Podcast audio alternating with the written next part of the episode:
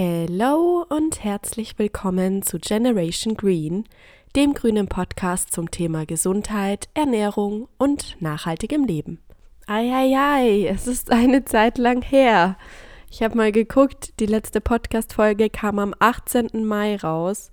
Das ist schon eineinhalb Monate her. Welcome back. Schön, dass ihr wieder eingeschaltet habt. Und ja, man hört es vielleicht noch ein bisschen der Grund, wieso sich die Podcast-Folge jetzt etwas mehr in die Länge gezogen hat, aber auf keinen Fall der Hauptgrund war, ist, dass ich tatsächlich erkältet war. Oder immer noch bin. Also ähm, man hört es, es klingt noch ein bisschen nasal, verschnupft. Ich habe ab und zu noch Hustenanfälle, wenn ich monologisch starte oder ähm, mit Freunden telefoniere. Ja, das hört sich dann aber schlimmer an, als es eigentlich ist. Und ich kann mich tatsächlich nicht erinnern, wann ich das letzte Mal wirklich krank war. Ich kann jetzt auch zu 100 Prozent behaupten und versichern, dass das nicht von außen kam, dass es trotzdem eine ganz normale Erkältung ist, also nichts bezüglich Corona etc. Ähm, wirklich ganz klassisch Husten, Schnupfen, Halsweh, ja, mehr eigentlich auch nicht. Ja, und wenn ich sage, ich bin mir zu 100% sicher, dass es nicht von außen kam, bedeutet das, ich bin tatsächlich in meinem Innersten selbst dafür verantwortlich, dass es so weit kam.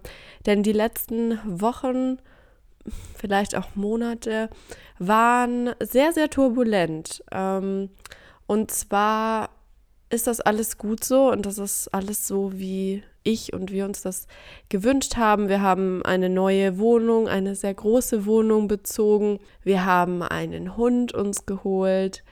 Und ja, das gibt alles, bringt alles so ein bisschen Veränderung mit sich, die man natürlich vorher kennt, auf die man sich einstellen kann in gewisser Weise, aber die man einfach erleben muss, live erleben muss, damit man weiß, wie man seinen Alltag nun neu strukturiert.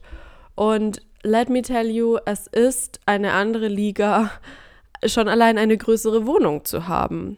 Nur einen Staubsaugerroboter zu kaufen, der löst auch nicht alle Probleme. Mm, ich bin immer noch am Überlegen, ob wir uns hier eine Putzhilfe holen. Aber das ist so äh, eine andere Geschichte, einfach ja, persönliches Interesse. Ich gehe überhaupt nicht im Putzen auf. Also ich räume sehr gerne auf, aber ähm, so Staubsaugen, Wischen, damit kann man mich wirklich jagen und ich kann dem Ganzen auch nichts Gutes abgewinnen, so von wegen, ach ja, das ist mein zweiter Sport oder so. Nee, ich finde es einfach nur super anstrengend und unspaßig. Vor allem mit dem Wissen, äh, vor allem beim Wischen. Ich verstehe auch Leute gar nicht, die jede Woche wischen. Um Himmels Willen bei uns. Also ich glaube, mit Tieren ist das auch nochmal was anderes, aber das wird ja sofort wieder dreckig. Also ich verstehe den Sinn dahinter auch nicht die ganze Zeit zu wischen, weil natürlich macht man Tapsa. Wir kochen jeden Tag. Okay, wischen ist so eine Liga für sich. Respekt an Leute, die regelmäßig wischen an dieser Stelle. Aber ich schweife ab. Ähm, das ist so die eine Sache. Die zweite Sache ist natürlich der Hund. Hunde sind wie dreijährige Kinder. So habe ich das öfter schon gehört und so kann ich das jetzt auch bestätigen wenn ich mit dem Hund unterwegs bin, ich packe fast einen extra Rucksack für den Hund ähm, mit Essen, mit Snacks, irgendwie extra Leine, vielleicht noch eine Decke etc. Ähm, das ist aber alles etwas, was mir prinzipiell Spaß bereitet Klar, Hundeerziehung, das ist auch nochmal was anderes, wenn man den Hund aus dem Ausland holt oder aus dem Tierheim. Natürlich muss man dann ähm, auf andere Faktoren nochmal achten in der Erziehung, ist aber ähnlich, wenn man einen Welpen hat, da muss man den auch von Grund auf erziehen. Das sind einfach Faktoren, die Zeit anders einzuteilen bedürfen. Und das ist ein ganz, ganz großer Change-Prozess, ein großer, großer Veränderungsprozess, der sich so schleichend am Anfang, sage ich mal, eingespielt hatte oder sich so angefühlt hat, so ja, okay, jetzt weiß ich, wie es läuft. Nein, man weiß es nicht nach ein paar Tagen oder Wochen. Das muss sich alles mit der Zeit einspielen. Und ich bin zum Beispiel Mensch, ich brauche sehr, sehr viel Zeit für mich selbst. Ich wertschätze meinen Körper sehr stark und möchte ihm auch die Zeit geben für Sport, fürs Kochen, für Bewegung. Gut, Bewegung ist jetzt eine Sache, die habe ich mit dem Hund mehr denn je gefühlt. Mm, aber Sport für sich, Krafttraining etc. ist trotzdem nochmal etwas anderes als 10 Kilometer am Tag spazieren zu gehen. Und dann will man ne, den Haushalt führen. Ich mache nebenbei noch meine Ernährungsberatung zusätzlich bei mir zumindest zum Hauptberuf hinzu. Das heißt, ich habe die letzten Wochen immer mehr gemerkt, was es bedeutet, wenn Leute manchmal behaupten, so der Tag hat nicht genug Stunden. Ich bin wirklich von morgens bis abends irgendwie rumgewuselt und dann war es auf einmal 23 Uhr und ich dachte mir, okay, schlafen will ich ja auch noch ähm, entsprechend meine sieben, acht Stunden. Ja, und das sind dann so Themen, ja, wo man sich einfach erstmal ein bisschen eingrooven muss. Und dann kommt noch hinzu, dass man natürlich auch noch Freunde sehen möchte und irgendwelche Leute besuchen möchte oder im Garten zum Beispiel. Wir haben einen wunderschönen Garten, bauen viel Obst und Gemüse an. Da wächst auch jede Woche neues Unkraut. Das ist wunderschön, dass die Natur ihre Samen so verbreitet, aber es ist echt verrückt. Man muss eigentlich auch jede Woche Rasen mähen. Es kommen Sachen dazu, die man einfach vielleicht früher, als man eine kleinere Wohnung hatte in der Stadt oder vielleicht wohnt man auch noch zu Hause etc., einfach nicht hatte. Ja, und ähm, das war dann irgendwann alles so viel in meinem Kopf, das sage ich auch dazu, denn es liegt natürlich auch an mir selbst. Man ist immer nur so gestresst, wie man den Stress auch zulässt. Und das habe ich tatsächlich sehr stark getan. Und ja, dann hat es mich so ein bisschen überrumpelt und entsprechend auch mein Körper ähm, hat dann irgendwann gesagt, hey, jetzt reicht's und hat die Notbremse gezogen, um mich einfach mal auf die Couch zu verfrachten. Und dem bin ich sehr, sehr, sehr dankbar dafür. Denn in dieser Zeit, in der ich wirklich dann mal nichts machen konnte, weil ich einfach super müde war und mich ausgelaugt gefühlt habe, habe ich dann einfach mal realisiert, dass die Dinge auch so laufen, wenn man nicht 24-7 den ganzen Tag Hummeln im Hintern hat und 150 Prozent geben möchte, sondern der Hund ist auch zufrieden, wenn er mal nur eine halbe Stunde spazieren geht oder es brennt nichts ab, wenn man mal zwei Tage irgendwie nicht die Küche aufräumt. Sonst was. Und das war ein Lernprozess. Daraus habe ich wieder einiges mitnehmen können. Konnte zum Beispiel auch ein tolles Buch anfangen zu lesen, was ich von einer lieben Freundin bekommen habe, von Eckhart Tolle Jetzt. Die Kraft der Gegenwart ist ein super inspirierendes Buch, eines der besten Bücher, wirklich, die ich gelesen habe bisher. Ich bin erst zu einem Drittel durch, aber es hat mich schon so viel gelehrt und erleuchtet im wahrsten Sinne des Wortes. Es beschäftigt sich auch viel mit dem Buddhismus und der Fähigkeit, im Hier und Jetzt zu leben und nicht die ganze Zeit in die Zukunft oder Vergangenheit abzudriften, was man ständig in jeder Sekunde gefühlt des Tages mit dem Verstand macht. Super inspirierend, super interessant, kann ich jedem ans Herz legen. Ja, so viel zu mir. Mir geht es jetzt aber schon deutlich besser, sonst würde ich die Podcast-Folge auch nicht aufnehmen. In diesem Sinne hoffe ich an dieser Stelle schon mal, dass ihr gesund und munter seid, dass ihr euch Zeit für euch selber nehmt und nicht immer alle Dinge so ernst nehmt. Das ist in unserer heutigen Leistungsgesellschaft wirklich oft der Fall. Aber wie gesagt, es brennt auch mal nichts an, wenn ihr mal fünf Grade sein lasst und euch zwei Tage einfach mal einen schönen Lenz macht. Ich habe euch vor mittlerweile zwei bis drei Wochen mal auf Instagram gefragt, welches Thema euch für die heutige Podcast-Folge interessiert. Okay, hi. Hi, möchtest du auch was sagen?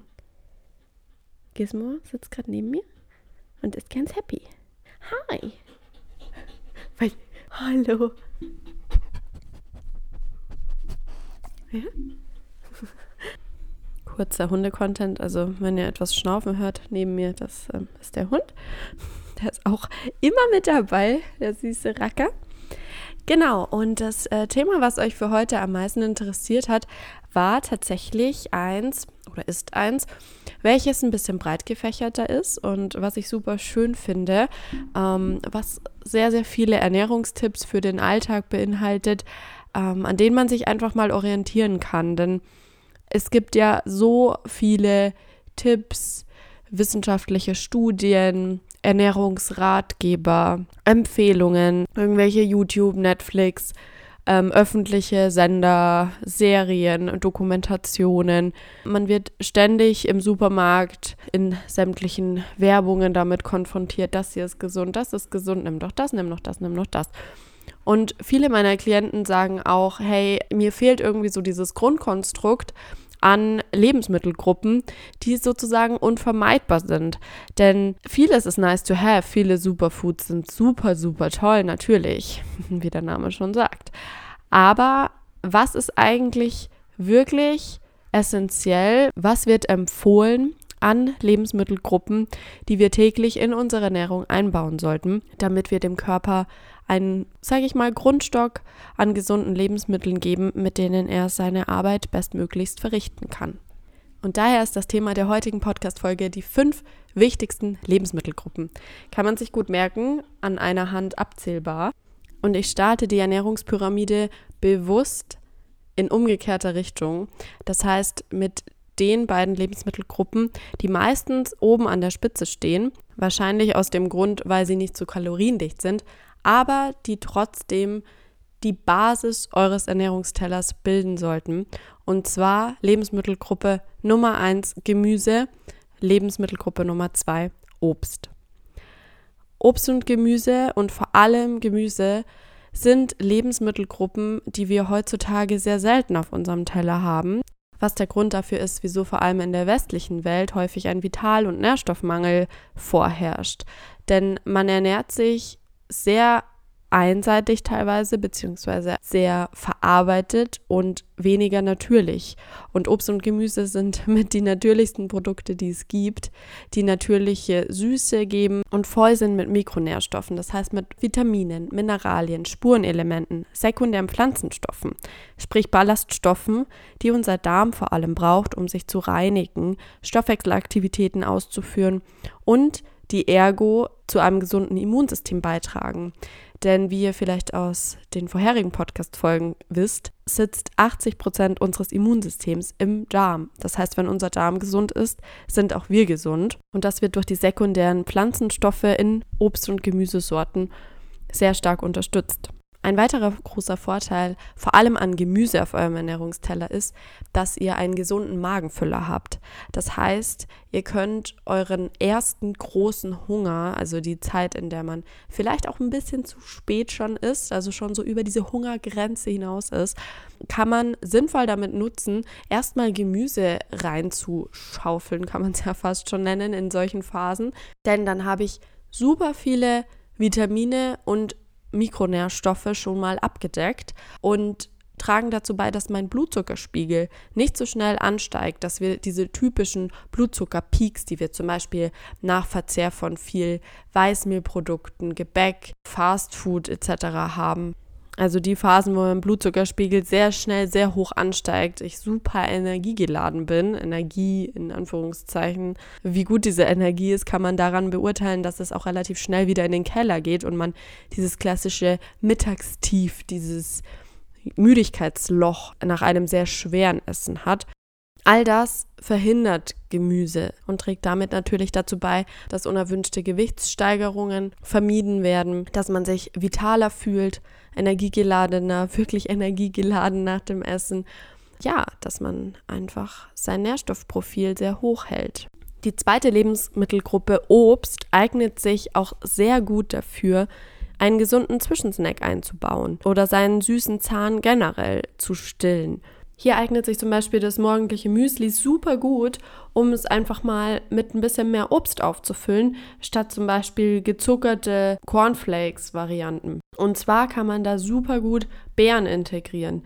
Rote Beeren bilden die gesündeste Obstsorte, die es gibt und die ich empfehlen würde, wirklich täglich in den Ernährungsplan einzubauen, weil sie der mit größte Antioxidantienlieferant sind. Das heißt, sie wirken gegen Entzündungsprozesse im Körper, wirken damit der Entstehung von Krankheiten entgegen. Ja, und sind eigentlich so die natürliche Süßigkeit, die Süßigkeit der Natur in einer Beere.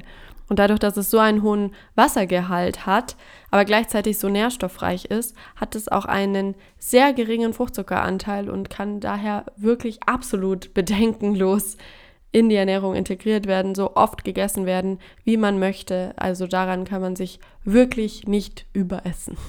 Das heißt, statt zu ungesunden Süßwaren zu greifen, einfach mal ein paar Trockenfrüchte zum Beispiel auch zu snacken. Es muss nicht immer frisches Obst sein.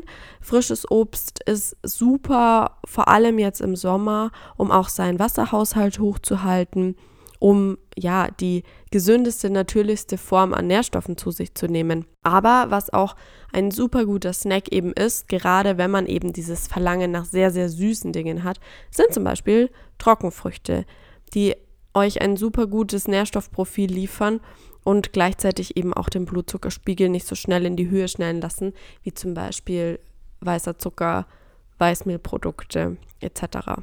Es wird zu dem Thema Obst und Gemüse, vor allem Obst, eine separate Podcast-Folge geben, die sich Fruit Fear, also die Angst vor Fruchtzucker nennt und was dahinter steckt.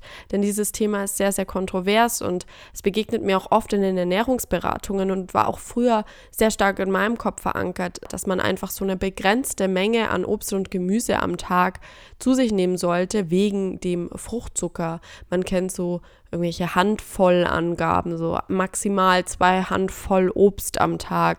Ich werde in der Podcast-Folge so ein bisschen darüber sprechen, was es damit auf sich hat und was tatsächlich da in unserem Körper passiert bei der Verstoffwechselung von Fruchtzucker. Aber darum wird es bald mal zukünftig gehen. Der Tipp für Obst und Gemüse, den ich euch mitgeben kann, ist, je dunkler, desto besser. Also vor allem bei Gemüse, dunkles Blattgemüse. Super, super nährstoffreich. Vor allem zum Beispiel was den Eisengehalt angeht, sprich Spinat, Grünkohl, aber auch Kreuzblütler-Varianten wie Brokkoli, Blumenkohl, Pak Choi, Gartenkresse, Radieschen. Vor allem diese Gemüsesorten haben sehr stark antikanzerogene, also krebshemmende Wirkungen, dadurch, dass sie sehr entzündungshemmend wirken. Gleichzeitig unser Verdauungssystem, also wieder unseren Sitz des Immunsystems mit unterstützen und ja, zum Beispiel sehr, sehr wichtige Nährstoffe wie Eisen, Zink, B-Vitamine liefern. Und hier gilt auch die Faustregel, wie bei allem schön die Balance behalten. Also Gemüse zu essen heißt nicht jeden Tag Blattsalat mit Paprika, Tomate, Gurke zu essen und das war's auch hier Variation reinbringen. Am besten eben gucken, dass zum Beispiel von den Kreuzblütlern jeden Tag oder jeden zweiten, jeden dritten Tag etwas dabei ist. Also einfach mal beobachten, was so auf eurem Teller landet und wie viele verschiedene Obst- und Gemüsesorten ihr einbaut. Denn da gibt es Unterschiede und vor allem auch Synergien zwischen den einzelnen Obst- und Gemüsesorten. Soweit gehe ich jetzt hier gar nicht in dieser Podcast-Folge. Aber das ist so die einfachste Faustregel einfach mal durchprobieren durch Sortiment und dabei erkennt man vielleicht ja auch, was einem absolut gut schmeckt und wo man sich denkt, wieso esse ich jeden Tag Pizza oder Nudeln, wenn es doch Gemüse XY auch gibt. Aber das soll natürlich nicht bedeuten, dass man sich nur von Obst und Gemüse ernähren soll, denn unsere Finger an einer Hand sind noch nicht voll. Wir haben jetzt zwei Lebensmittelgruppen kennengelernt und ich mache jetzt einfach mal mit der dritten weiter, die eigentlich so die Basis dieser klassischen Ernährungspyramide in dem Bereich bildet, nämlich Vollkorngetreide. Und die Betonung liegt hierbei schon auf Vollkorngetreide. Hier klassisches Beispiel Mehl. Louis, also mein Freund und ich hatten erst letztes Mal wieder die Situation beim Bäcker, wo uns wieder bewusst geworden ist, dass man in der heutigen Welt so stark an diese verarbeiteten Produkte gewöhnt ist, dass nicht mal mehr die Bäckerangestellten den Unterschied sagen konnten zwischen was ist hier ein Vollkornprodukt und was ist ein Auszugsmehlprodukt. Denn diese klassischen Auszugsmehle sind Normalität geworden in allen Produkten, die man im Supermarkt kaufen kann. Es ist so selten geworden, dass man hinten auf das Produkt draufstaut und es steht das Wort Vollkornmehl, Vollkorngetreide, Vollkornweizen, Vollkorndinkel, Vollkornroggen, Vollkornhafer, was auch immer ihr gerne esst an Getreidesorten. Meistens ist es nämlich leider billiges Weizenauszugsmehl. Das heißt, das ursprüngliche volle Korn wird so stark verarbeitet, gemahlen, gepresst, dass es den Großteil seiner Ballaststoffe verliert, bis hin zu eigentlich so gut wie gar keinen Ballaststoffen mehr bei den ganz, ganz in Anführungszeichen reinen Auszugsmehlen. Und das Problem an dieser Ballaststoffarmut ist, wie am Anfang beim Gemüse auch schon erwähnt, die Anfälligkeit für Krankheiten, für Entzündungsprozesse im Körper, die zum Beispiel dann zu den Volkskrankheiten Darmkrebs, Diabetes, Adipositas, Reizdarmsyndrom etc. führen. Das heißt, unser Körper kann eigentlich so gut wie gar nicht mehr von diesen Getreideprodukten profitieren, von diesen Auszugsmehlen, denn da ist praktisch nichts mehr drinnen. Also es ist eigentlich ein komplett ausgereinigtes Überbleibsel vom einst so vollen und nährstoffreichen Korn. Und ihr könnt einen super schnellen Test machen, wenn ihr im Supermarkt seid oder auch Mehlpackungen zu Hause habt, dass ihr auf den Mehltypen guckt. Denn hohe Zahlen bei dem Mehltypen bedeuten letztendlich einen höheren Nährstoffgehalt.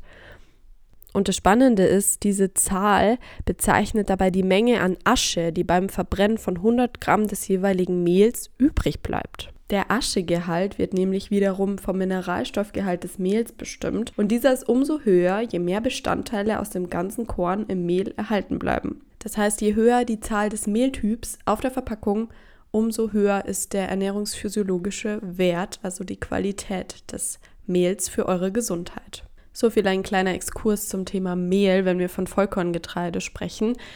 Aber am besten ist es immer noch, das Vollkorngetreide intakt zu essen, beziehungsweise so intakt wie möglich.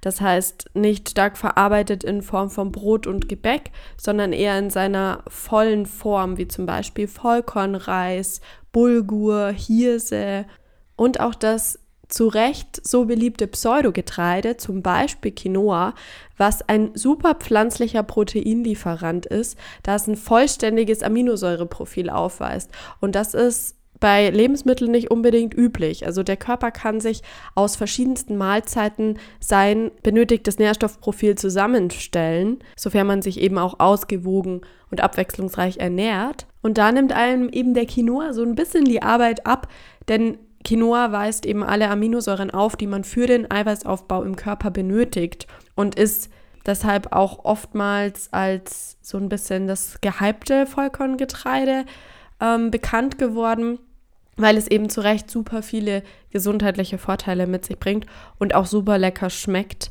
Also wer es noch nicht zu Hause oder probiert hat, packt es euch mal in die nächste Bowl, die ihr euch am Ende dieses Podcasts zusammenstellen könnt, mit den fünf wichtigsten Lebensmittelgruppen.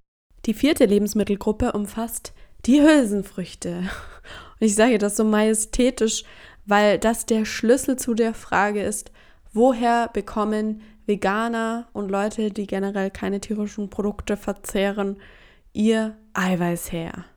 Das ist die große mystische Frage von so vielen selbsternannten Ernährungsexperten da draußen. Und heute gebe ich zum 50.000. Mal die Antwort. Hülsenfrüchte unter anderem, denn wir haben ja noch eine fünfte Lebensmittelgruppe, die daran auch einen sehr großen Anteil hat. Aber kommen wir erst einmal zu den Hülsenfrüchten.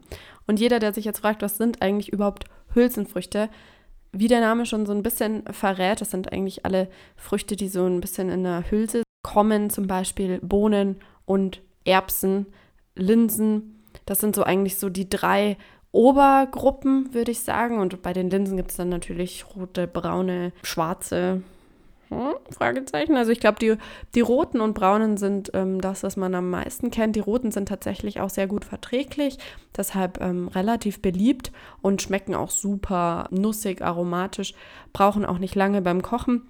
Deshalb glaube ich, sind so rote Linsen eigentlich das, was man auch zum Beispiel mittlerweile in verarbeiteten Produkten ein bisschen findet. Zum Beispiel rote ähm, Linsen, Fusilli oder sonstiges, wenn man Richtung eiweißreichere Nudelvarianten zum Beispiel geht. Und ähm, ja, bei Bohnen sind es zum Beispiel Kidneybohnen, Sojabohnen, Mungobohnen, Akatsuki-Bohnen. Es gibt ganz, ganz viel. Saubohnen gibt es tatsächlich auch. Weiße Bohnen, alles Mögliche. Erbsen, Kichererbsen, ja, also wir haben eine Variation an Hülsenfrüchten. Tatsächlich gehört auch die Erdnuss dazu. Und die Stärke von Hülsenfrüchten besteht darin, uns ganz, ganz viel Eiweiß in einer Mahlzeit zu liefern und zusätzlich hochwertige Kohlenhydrate. Das heißt, wir sind wieder angenehm gesättigt, unser Blutzuckerspiegel steigt nicht so rasant an, Heißhungerattacken wird dadurch vorgebeugt und durch die hohe Nährstoffdichte in diesem Lebensmittel wird natürlich wieder unser Immunsystem unterstützt, unsere Regenerationsfähigkeit, unsere Wundheilung, unser Zellaufbau und auch der Zellabbau, der Abtransport von Giftstoffen, all das wird durch den Einbau dieser pflanzlichen Lebensmittelgruppe sehr stark unterstützt. Und ihr kennt vielleicht dieses Sprichwort, jedes Böhnchen ein Tönchen. Und daran ist vielleicht bei der Ernährungsumstellung auch am Anfang was dran.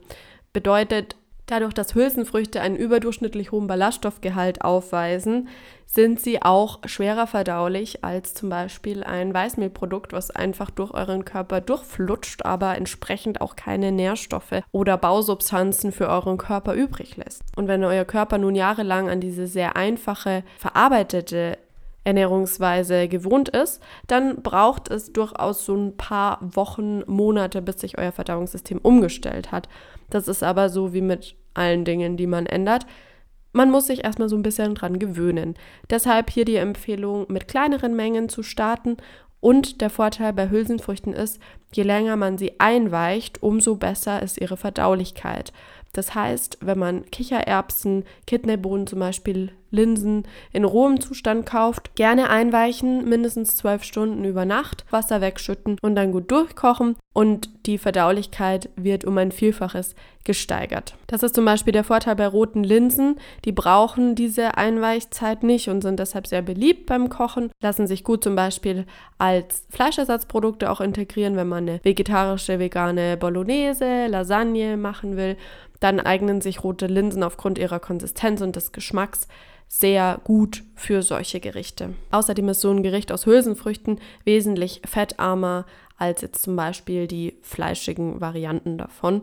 Und zusätzlich beinhaltet Fleisch auch sehr viele Stoffe, die wir nicht in unserem Körper haben wollen, wie zum Beispiel Medikamentenrückstände, artfremde Proteine, minderwertige Fettsäuren und nicht zu vergessen Tierleid. Vegane Promo Ende. Ich habe schon bei den anderen Lebensmittelgruppen sehr oft das Thema Blutzuckerspiegel angesprochen, weil es einfach ein sehr, sehr großer Faktor, zum Beispiel beim Thema Diabetes ist, aber auch Übergewicht etc. Also so diese Volkskrankheiten, mit denen viele Leute heutzutage zu kämpfen haben. Und wofür Hülsenfrüchte nochmal einen extra Trommelwirbel meiner Meinung nach verdient haben, ist der sogenannte Second Meal Effekt. Das Interessante daran ist, dass Studien erwiesen haben, dass Hülsenfrüchte nicht nur positiv innerhalb der Mahlzeit wirken, in der sie gegessen werden, sondern sie haben noch einen zusätzlich positiven Einfluss auf die darauffolgende Mahlzeit, deshalb auch der Name Second Meal, auch wenn dazwischen eine ganze Nacht liegt. Das heißt zusätzlich dazu, dass Hülsenfrüchte einen niedrigen glykämischen Index aufweisen, das heißt unmittelbar nach dem Verzehr einen niedrigen Einfluss auf den Blutzuckeranstieg haben, konnte auch noch eine blutzuckerregulierende Auswirkung auf die nachfolgende Mahlzeit festgestellt werden.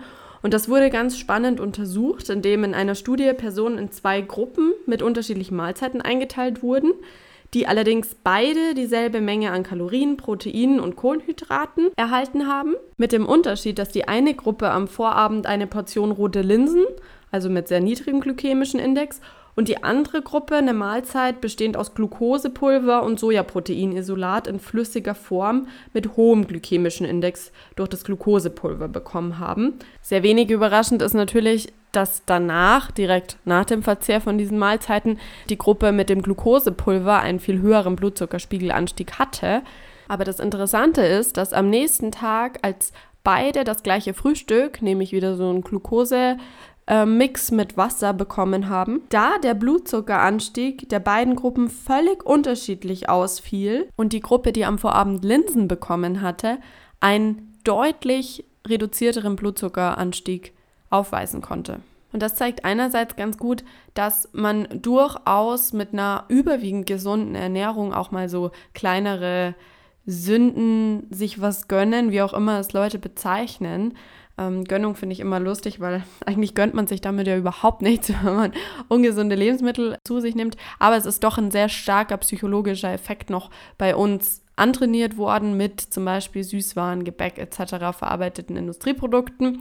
Das heißt, wenn man sich solche Sachen zuführt, kann man durchaus mit einer insgesamt gesunden, ausgewogenen, natürlichen Ernährungsweise diese Effekte sozusagen umkehren was man ganz schön an diesem Second Meal-Effekt bei den roten Linsen erkennt. Und diese Ergebnisse zeigen auch, dass sich gesunde Speisen über die Zeit hinweg gegenseitig verstärken können.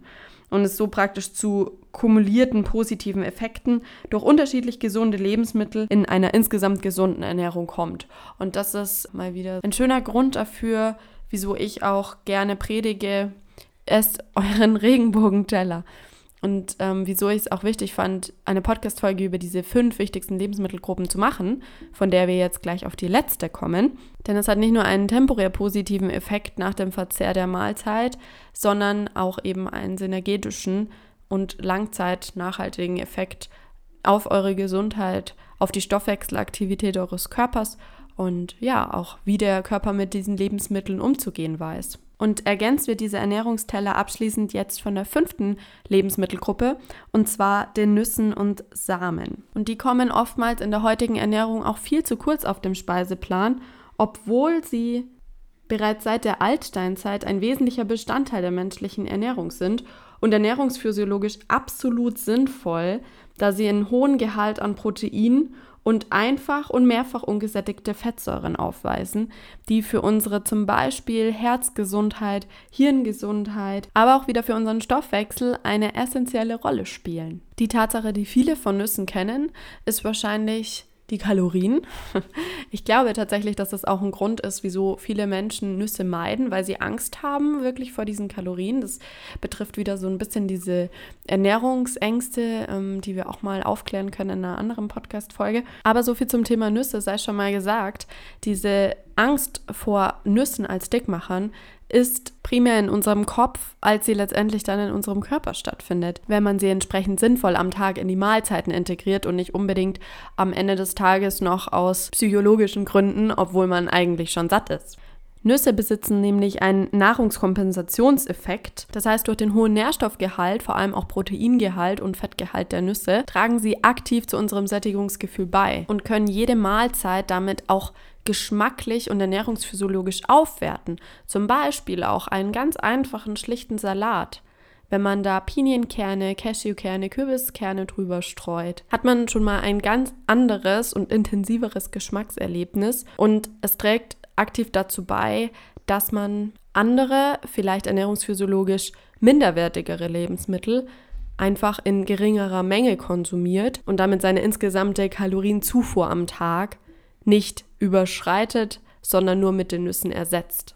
Das sind nicht die klassischen leeren Kohlenhydrate, Fettlieferanten, die man vielleicht von anderen Produkten kennt, die, wie ich schon gesagt habe, einfach durch den Körper durchrauschen, sondern auch Nüsse sind ein Naturprodukt, beinhalten dementsprechend sekundäre Pflanzenstoffe und Ballaststoffe und bleiben auch wirklich bei uns im Körper hängen. Das heißt, der Körper kann viel damit arbeiten, kann viel daraus ziehen und spiegelt uns das mit seinem Sättigungsgefühl auch wieder. Interessanter Fakt auch noch, Nüsse haben eine erhöhte Thermogenese. Das bedeutet, es kommt zu einer verstärkten Wärmebildung im Körper und durch die Bildung von mehr Wärme wird ein Teil der aufgenommenen Nusskalorien sozusagen eher verheizt als eingespeichert. Und um diese Wärme zu regulieren, muss der Körper natürlich auch mehr Energie wieder aufbringen, um eine konstante Körpertemperatur zu behalten.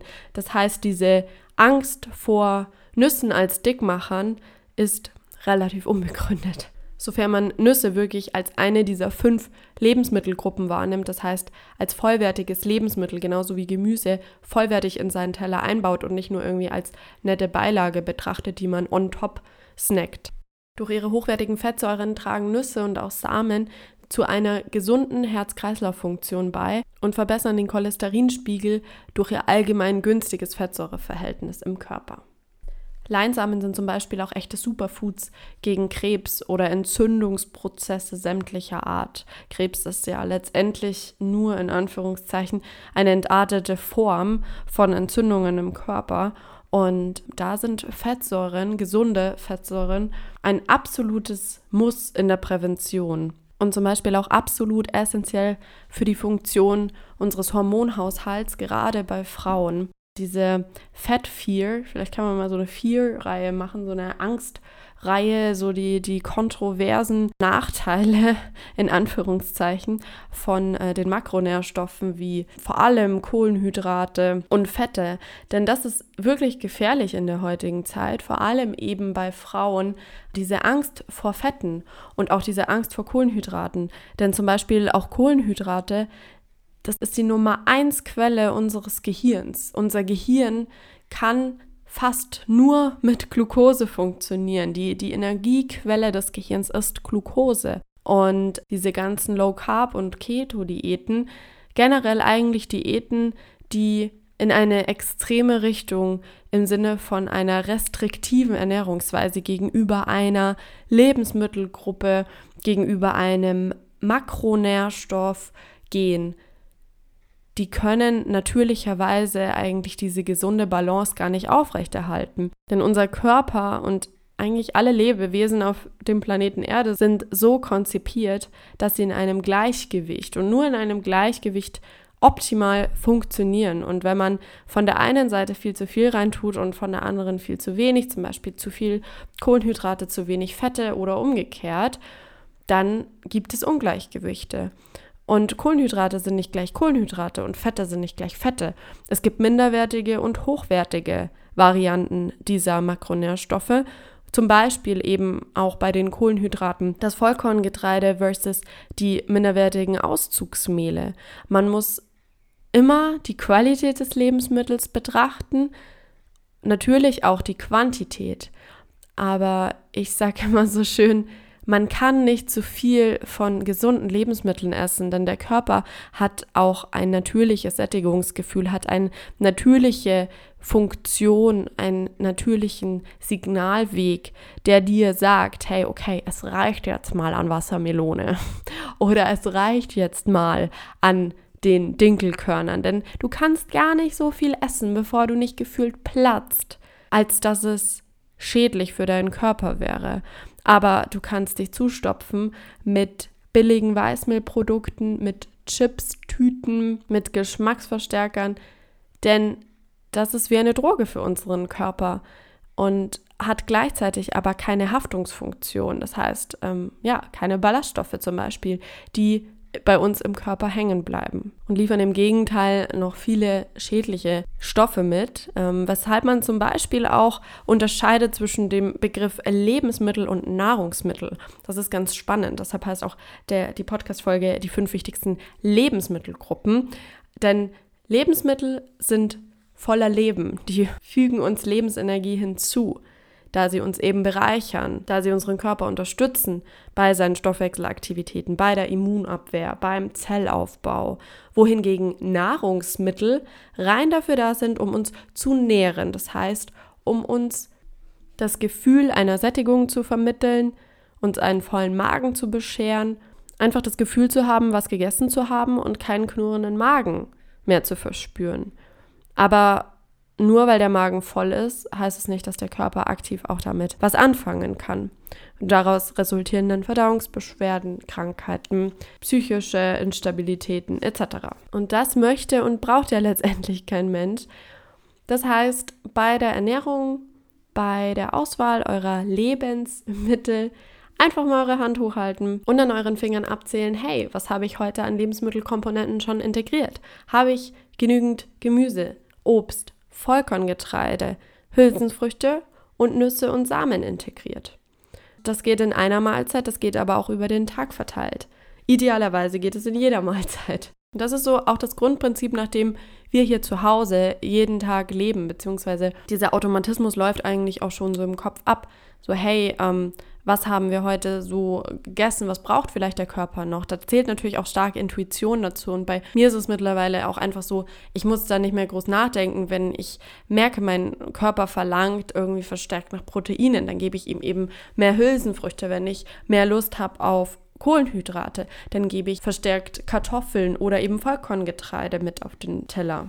Und bitte, bitte, bitte habt keine Angst vor gesunden Lebensmitteln, auch wenn sie kaloriendicht sind. Kalorien sind nicht gleich Kalorien. Unser Körper verstoffwechselt Lebensmittel ganz unterschiedlich. Und zwar viel abhängiger von ihrer Qualität anstatt von ihrer Quantität, was zum Beispiel Kalorien oder sämtliche andere Stoffe betrifft. In diesem Sinne bedient euch an der Vielfalt der Natur, eat the rainbow, esst den Regenbogen, packt euch sämtliche Naturgüter auf euren Teller. Und woran erkennt man Naturgüter? Indem im Idealfall das Ganze gar nicht verpackt ist oder auf der Verpackung eine einzige Zutat steht, nämlich das, was das Produkt per se ist. Zum Beispiel ein Vollkorngetreide oder eine Linse, eine Bohne, eine Nuss. Die hochwertigsten Zutaten sind die, die keine Zutatenliste brauchen. Verfeinert euch diese Gerichte mit dem, was die Natur dazu hergibt. Sprich, natürlich schmeckt einfach Brokkoli mit trockenem Vollkornreis nicht wirklich gut. Beziehungsweise äh, tatsächlich muss ich sagen, mir schmeckt es gut, aber es befriedigt vielleicht in dem Falle ähm, noch nicht so. Sondern man kann das Ganze dann verfeinern mit selbstgemachten Dressings, mit einem Nussmus als Basis, mit frischer Zitrone und vor allem mit frischen Kräutern oder getrockneten Kräutern von guter Qualität und guten, tollen Gewürzen. Wer die letzten beiden Podcast-Folgen gehört hat, der weiß auch, was ich da mittlerweile nur noch zu Hause stehen habe. Hier ein kleiner Hint Richtung Soul Spice. Unbezahlte Werbung, aber absolute Herzensempfehlung. Mit dem Code Generation Green bekommt ihr 10% auf eure Bestellung bei Soul Spice. Werbung Ende. Und wer ein bisschen Inspiration braucht, der schaut gerne mal auf meinem Instagram-Profil at susiq vorbei. Da gibt es ein Highlight, das nennt sich Food. Da könnt ihr ganz viele Gerichte sehen, die wir gerne kochen und ja, was da dann so auf dem Teller landet. Ich kann euch schon eins sagen, es ist viel. Also seitdem wir so zu der pflanzlichen Ernährungsweise gekommen sind, holla die Waldfee, wir essen viel. Aber das ist das Schöne, man kann und soll auch viel davon essen. Ja, ich hoffe, die Podcast-Folge hat euch gefallen, konnte euch inspirieren. Ich hoffe auch, dass ihr gesund seid und auch bleibt. Und Leute, nicht vergessen, gesund sein heißt nicht nur körperlich gesund sein, sondern auch geistig. Das heißt, macht öfter mal Pausen, gönnt eurem Kopf eine kleine Auszeit, tut das, was euch gut tut und nicht immer nur das, was sich in dem Moment produktiv anfühlt. Und dann bleibt gesund und glücklich. Ich freue mich auf die nächste Podcast-Folge und bis dahin alles Liebe und bis bald. Ciao, ciao.